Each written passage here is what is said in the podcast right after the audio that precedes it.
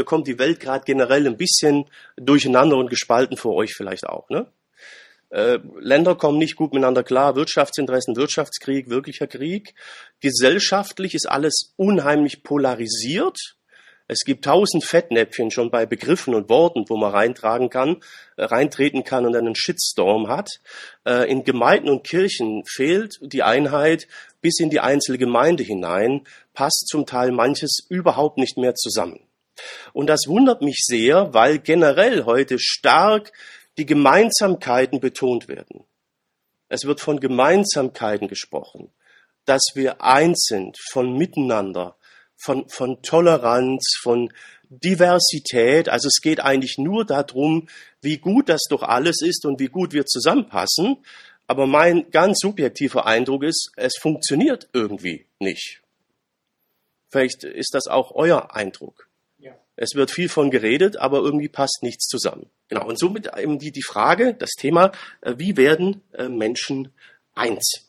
Also wie, wie gelingt das? Äh, Geht es um um, um Kompromisse, die man finden muss?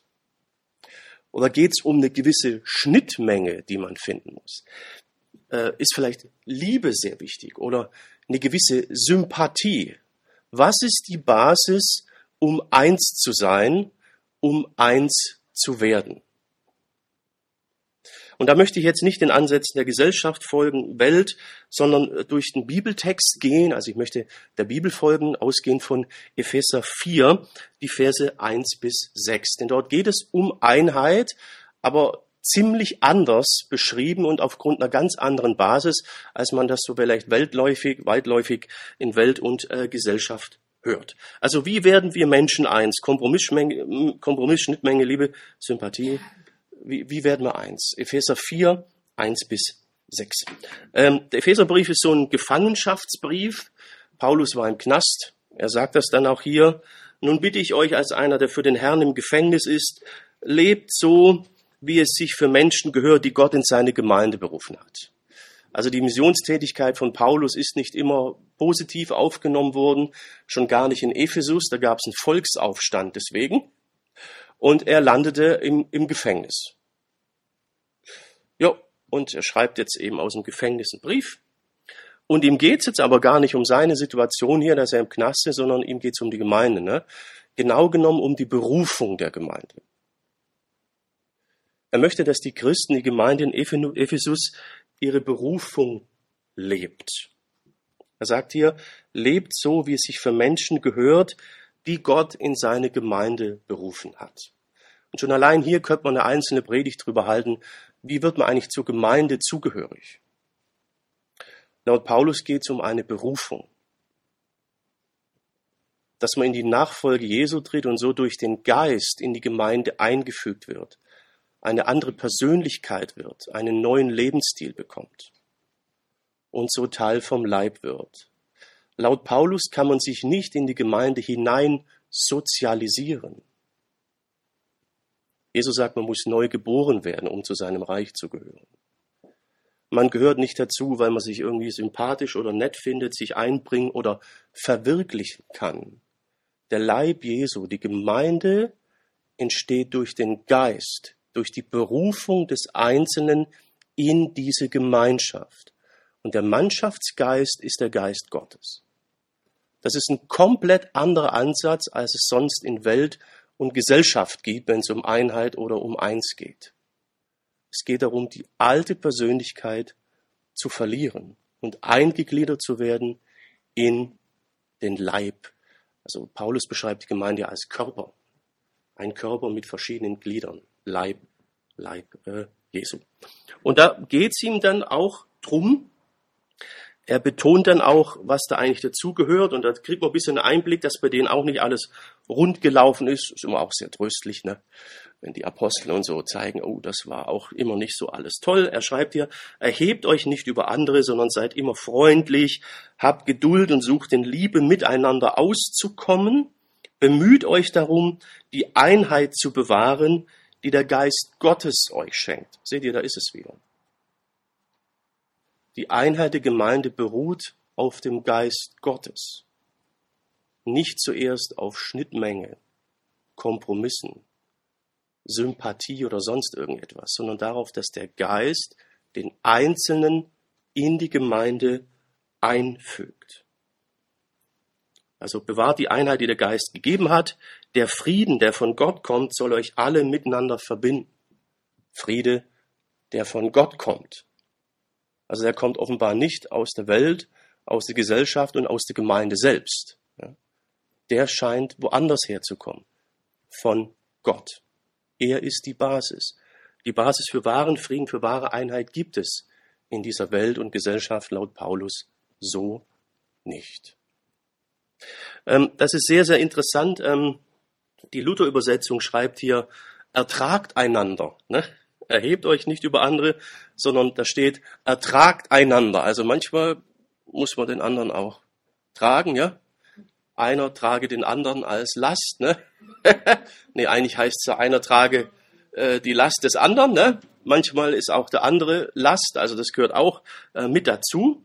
Und dann sagt er dann in Vers, in Vers 4, ihr alle seid ja ein Leib, jetzt kommt das mit dem Körper. In euch allen lebt ein Geist, also ihr seid eines Geistes. Ihr alle habt eine Hoffnung, die Gott euch gegeben hat, als er euch in seine Gemeinde berief. Bist du hier, weil du berufen bist in die Gemeinde? Warum gehörst du zur Gemeinde? Das ist die Frage.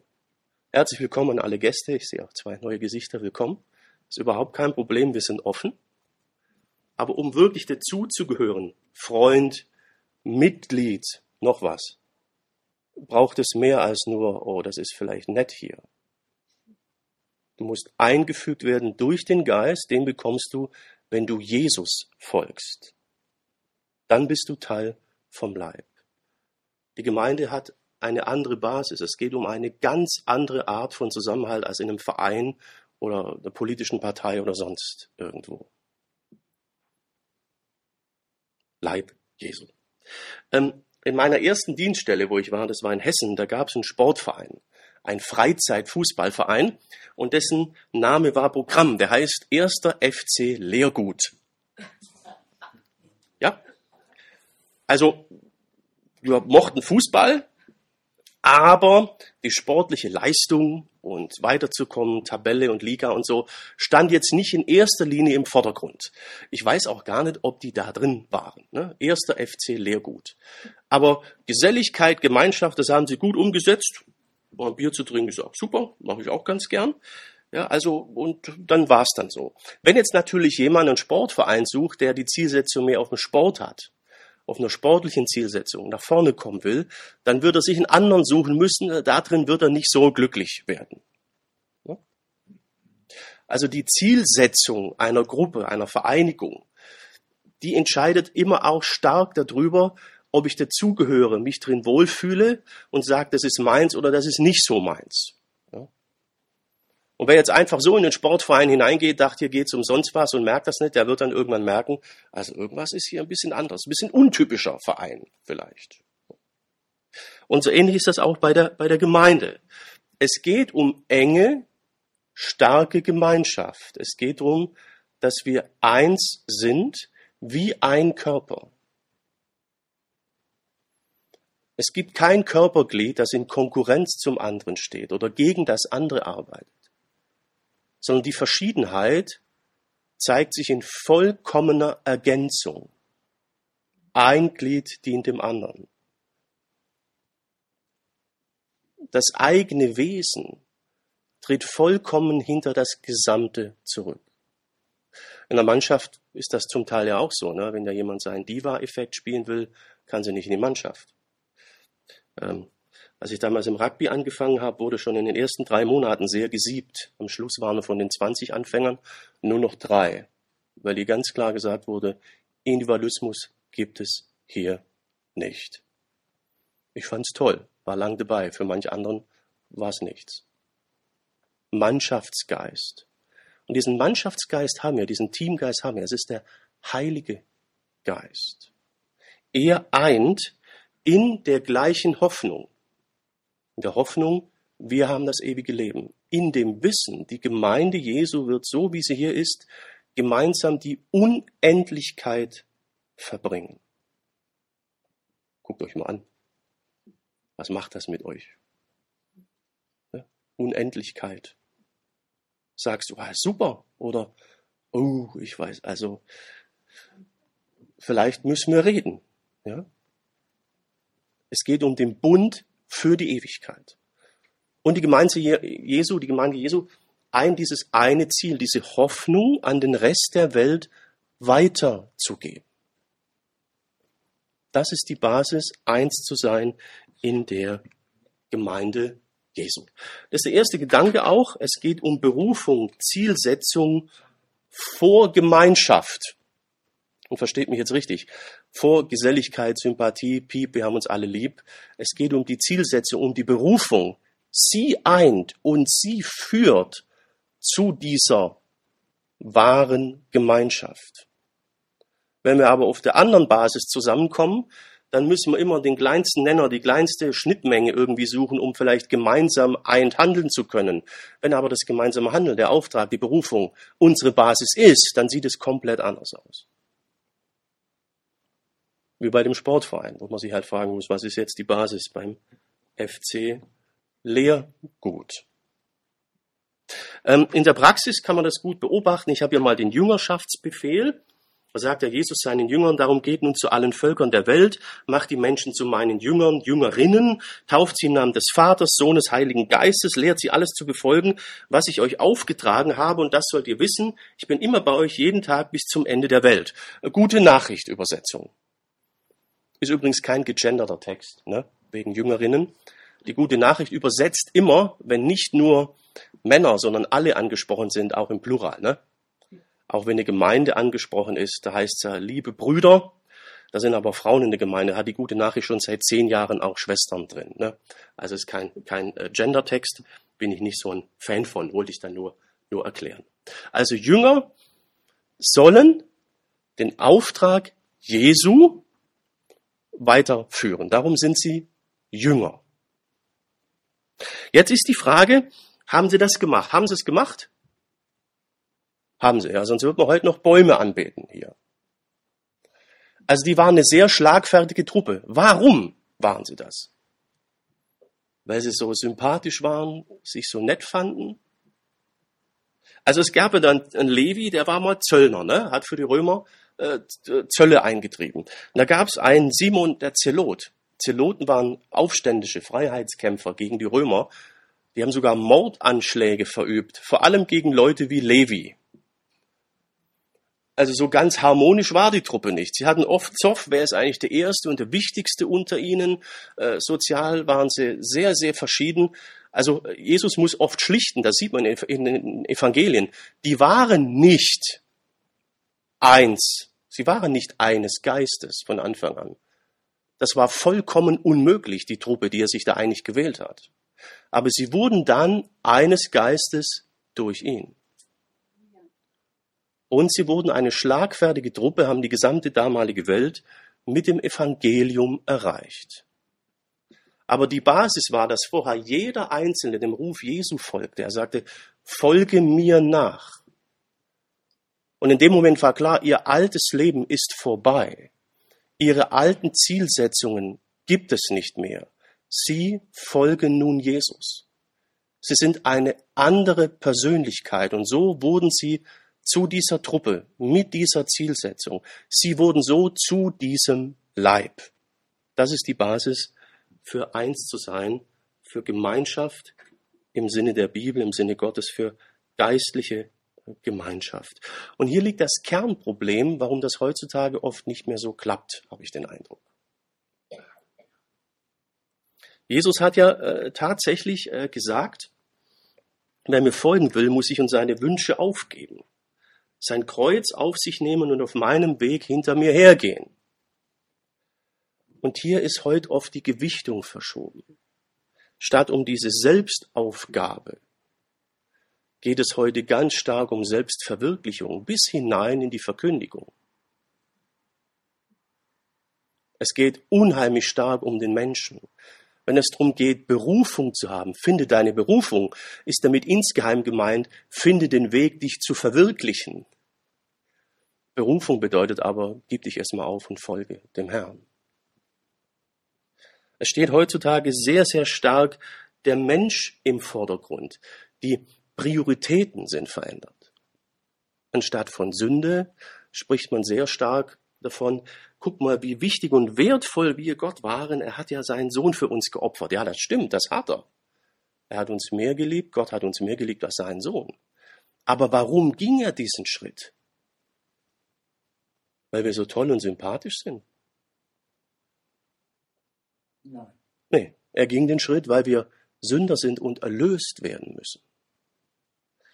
Also hier ist in den Gemeinden, im Selbstverständlich, in der Literatur bis in die Verkündigung hinein heutzutage irgendwie ein Prioritätwechsel da. Es sind Dinge verschoben, auf den Kopf gestellt.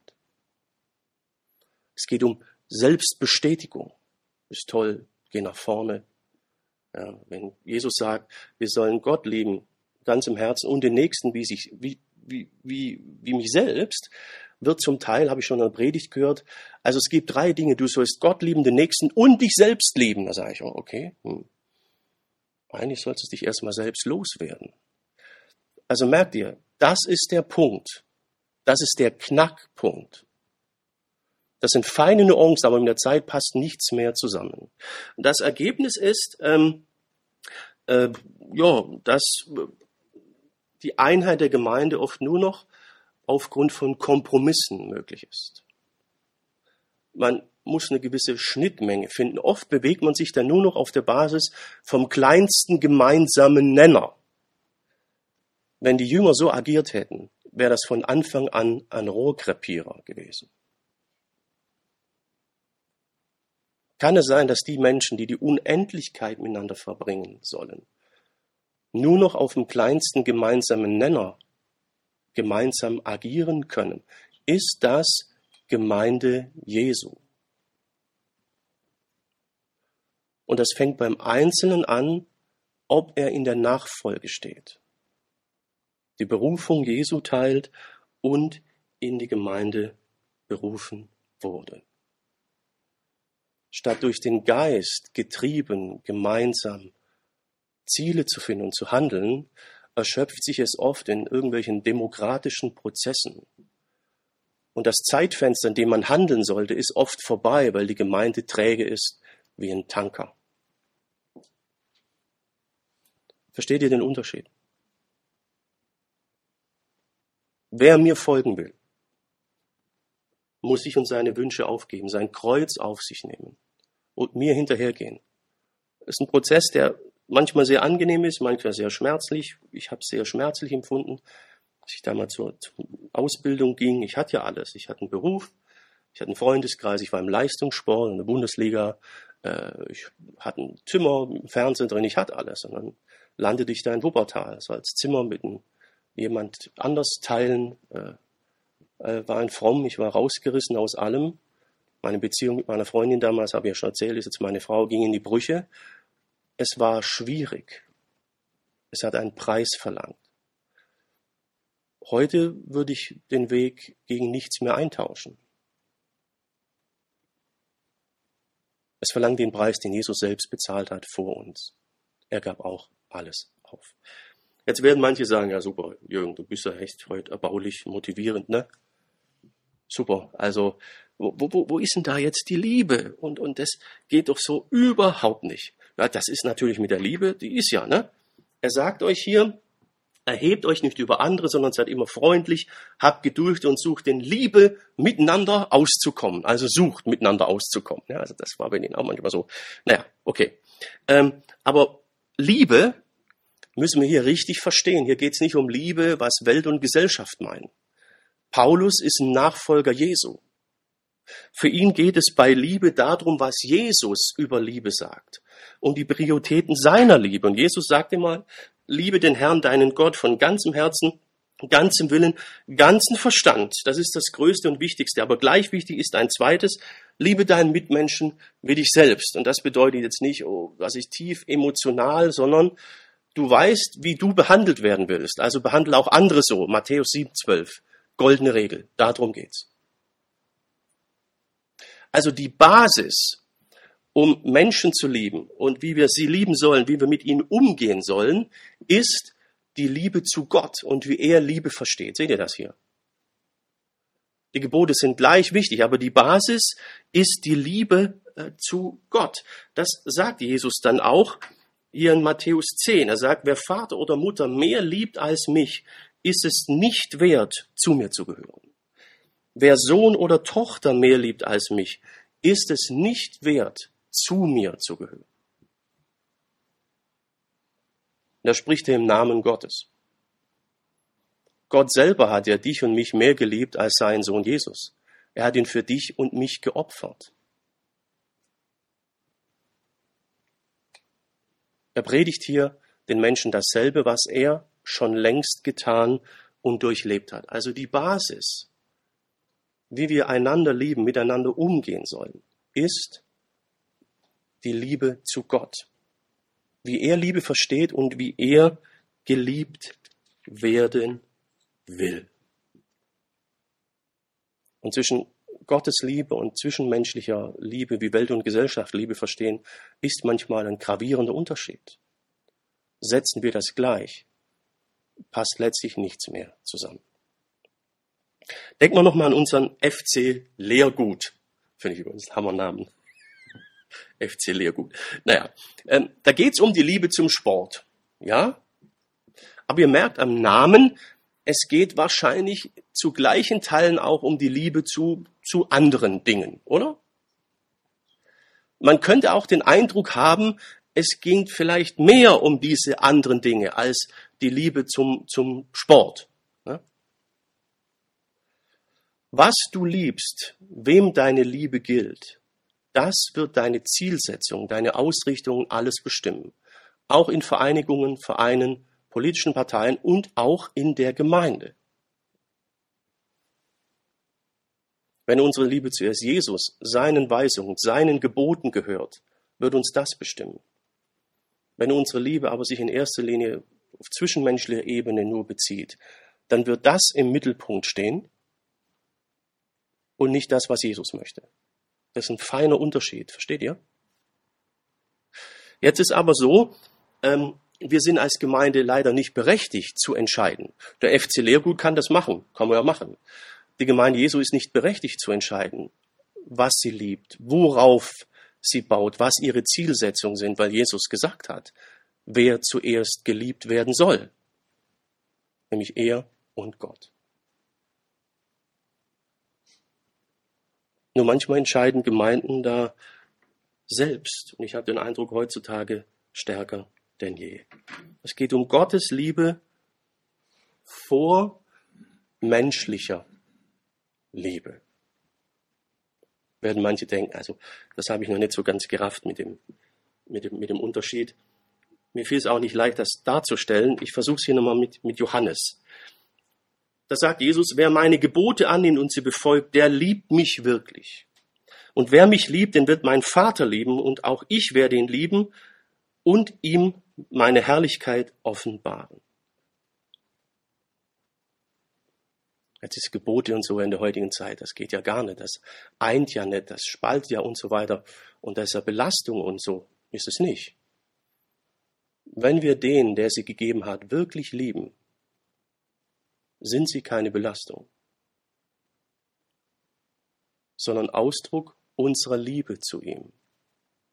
Wenn dieser Maßstab gilt, liebst du dann Jesus? Würde er ausgehend von diesem Maßstab zu dir sagen, boah, ich sehe, du liebst mich? Kitzelige Frage, ne? Ich kam in der Vorbereitung auch ins Eiern. Dachte ich, naja, da ist äh, ausbaufähig. Ne? Und deswegen sagt Herr Jesus, liebe den Herrn, dein Gott, von ganzem Herzen, ganzem Willen, ganzem Verstand. Das ist das größte und wichtigste Gebot. Wenn wir ihn lieben, dann müssten wir gar keine zehn Gebote und Anweisungen haben. Dann wäre klar, wie wir handeln.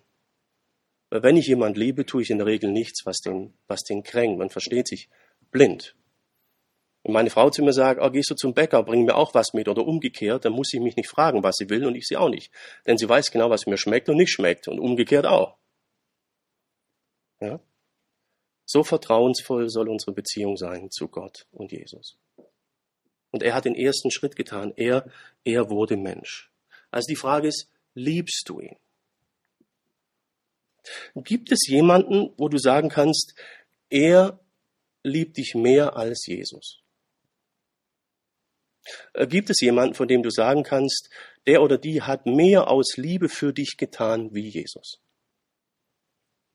Hat sich vollkommen aufgeopfert wie Jesus auch. Seine Welt verlassen, Baby geworden, vom Erfinder des Lebens äh, sich foltern lassen, vom Gott zum Baby. Also unheimlich, was Jesus auf sich genommen hat. Gibt es jemand, der dem gleichkommt? Dann liebst du diese Person zurecht. Wenn es aber sonst niemand gibt, der dem gleichkommt, dann müsste deine Liebe Jesus gehören. Und die höchste Form, ihn zu lieben, ist, so zu leben, wie er möchte, seine Gebote und seine Weisungen zu achten.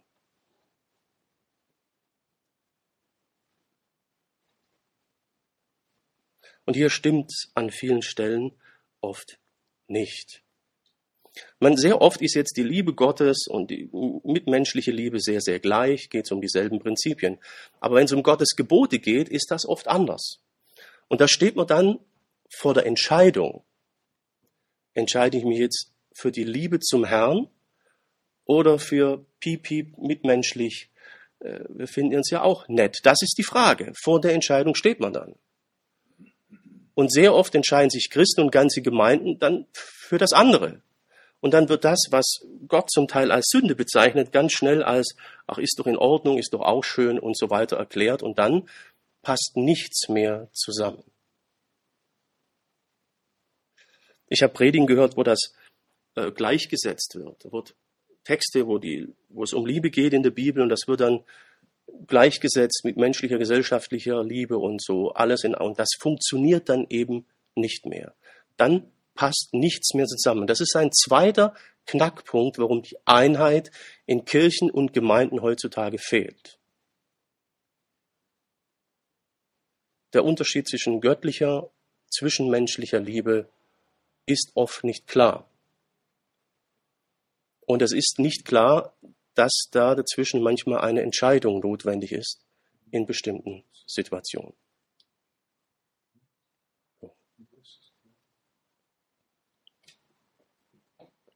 Gibt es jemanden, der uns mehr liebt als Jesus? Dann kommen wir zum letzten Vers, dann sind wir auch durch. Ist ein bisschen schwül heute. Und das finde ich sehr bemerkenswert, was er hier sagt. Hier bringt er jetzt sehr konkret ein paar Punkte, wo die Gemeinde damals eins war und er möchte weiterhin, dass sie eins ist. Er sagt hier, es gibt für euch nur einen Herrn, einen Glauben, eine Taufe. Interessant, ne? Heutzutage hat man den Eindruck, es gibt mehrere Taufen oder zumindest mehrere Taufverständnisse und die sind alle irgendwie richtig. Ja? Paulus sagt, also tut mir leid, es gibt einen Herrn, ein Glauben, eine Taufe.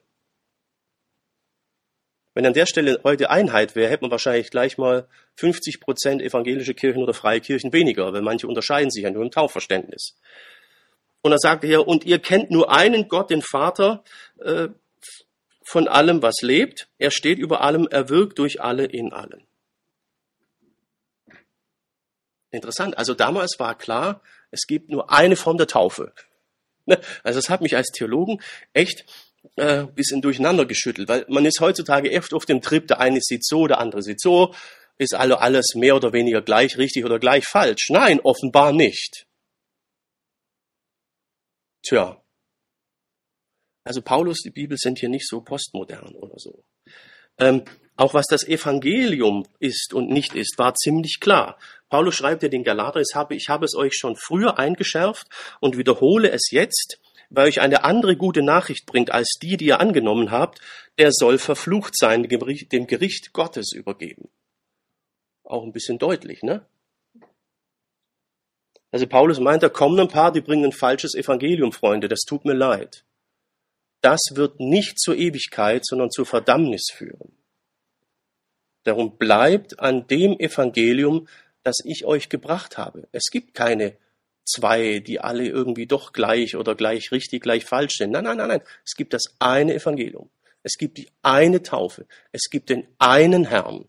Und, und, und. Manchmal haben wir richtig Bekenntnissätze äh, im Neuen Testament. Die gute Nachricht übersetzt hier sogar mit dem Wort Bekenntnis. Das ist jetzt im, im Griechischen, in manchen Übersetzungen nicht drin, aber es geht um einen Bekenntnissatz von Paulus. Hier heißt es, denn das ist ja unser Bekenntnis. Nur einer ist Gott, nur einer ist Vermittler zwischen Gott und den Menschen, der Mensch Jesus Christus. Punkt. Ne? Er gab sein Leben, um die ganze Menschheit von ihrer Schuld loszukaufen. Das gilt es zu bezeugen in dieser von Gott vorher bestimmten Zeit. Also merkt ihr, da waren Dinge sehr, sehr klar. Darauf fußte die Einheit der Gemeinde und Paulus sagt, Leute, bleibt da dran, sonst passen die Dinge nicht mehr zusammen. Interessanterweise gibt es dann aber auch Sachen, die eher so ein bisschen offen sind. Ne? Das haben wir im Korintherbrief, da sagt er, denn unser Erkennen ist Stückwerk und unser prophetisches Reden Stückwerk. Wenn sich die ganze Wahrheit enthüllen wird, ist es mit dem Stückwerk vorbei. Also es gibt Dinge, wo er sagt, hier geht's um Bekenntnis, das ist die Basis. Darauf sind wir eins. Das ist unverrückbar. Auch gegen menschliche Sympathien und so weiter. Und dann gibt es Sachen, die sind eher, sagt er, ja, das ist so, weiß man nicht so genau, so ein bisschen, ein bisschen Stückwerk. Das griechische Wort dort bezeichnet Dinge, die man nur zum Teil ergreifen oder wahrnehmen kann. Das Wort für bekennen äh, bedeutet eigentlich, eigentlich auch anerkennen oder eingestehen. Es wird auch für Anbetung verwendet. Es sind die Dinge, die unverrückbar gleich sind. Und das ist eine wichtige Unterscheidung für die Einheit in der Gemeinde, denn oft gibt es Zoff, weil die Erkenntnisdinge, die man nicht so genau weiß, ähm, zum zum Bekenntnis, zum Maßstab erhoben werden. Und die Dinge, die eigentlich klar sind, wo die Bibel sagt, das muss so sein, da wird dann viel rumdiskutiert. Ne? Und da wundert man sich, dass die Gemeinde nicht mehr eins ist. Deswegen ist wichtig, dass wir klar unterscheiden zwischen Bekenntnis und Erkenntnis. Da ist Paulus vielleicht ein bisschen ungewohnt vom Reden her. Wenn für uns etwas klar oder fest ist, dann wird mir sagen, das habe ich erkannt, das ist meine Erkenntnis. Ne? Paulus würde dann sagen, das ist unser Bekenntnis, dazu bekennen wir uns, dazu stehen wir, das erkennen wir an. Erkenntnis ist für Paulus so Sachen, die jetzt in der Bibel nicht so bis ins Detail definiert sind. Es gibt ja Themen, da bekommt man nur so einen Teileinblick und weiß nicht so genau, wie wird es in der Zukunft sein. Das ist für Paulus Erkenntnis. Und da muss man jedes Mal, wenn man die Bibel aufschlägt, das nach dem Prinzip tun, ich vergesse alles, was ich dachte zu wissen oder jemals wusste und suche in der jetzigen Zeit wieder neu die Erkenntnis. Und mit dem Weitergehen der Geschichte wird sich die Erkenntnis mehren. Die darf man aber jetzt nicht für absolut nehmen. Sonst verlieren wir uns in unsinnigen Diskussionen, ist Thema im Timotheusbrief. Aber das, was Bekenntnis ist, was Gebot ist, das soll bleiben.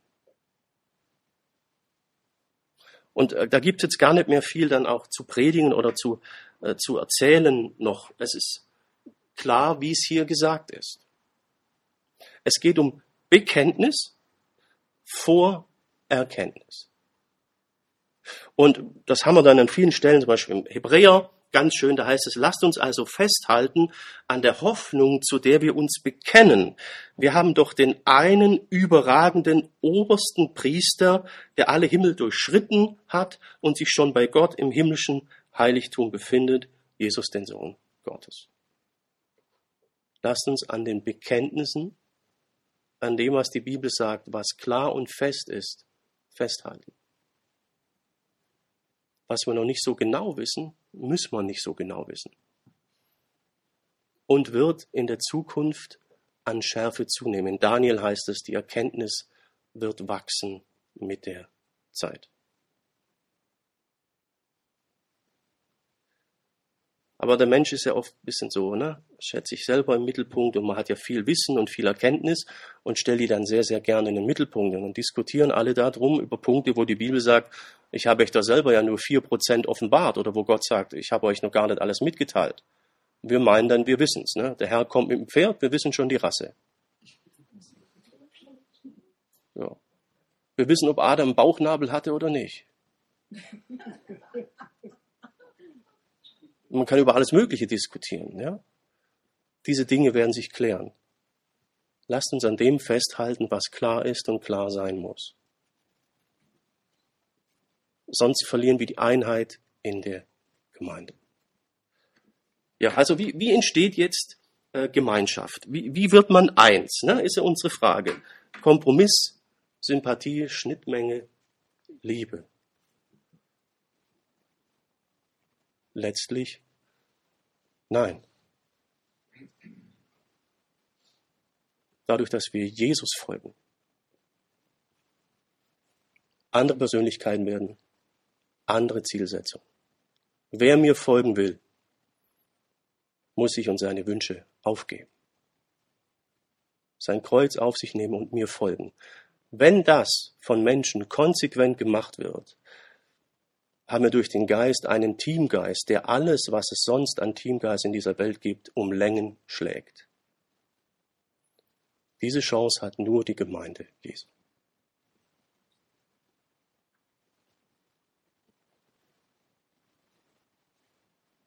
Aber es ist die Entscheidung von dir, von jedem Einzelnen.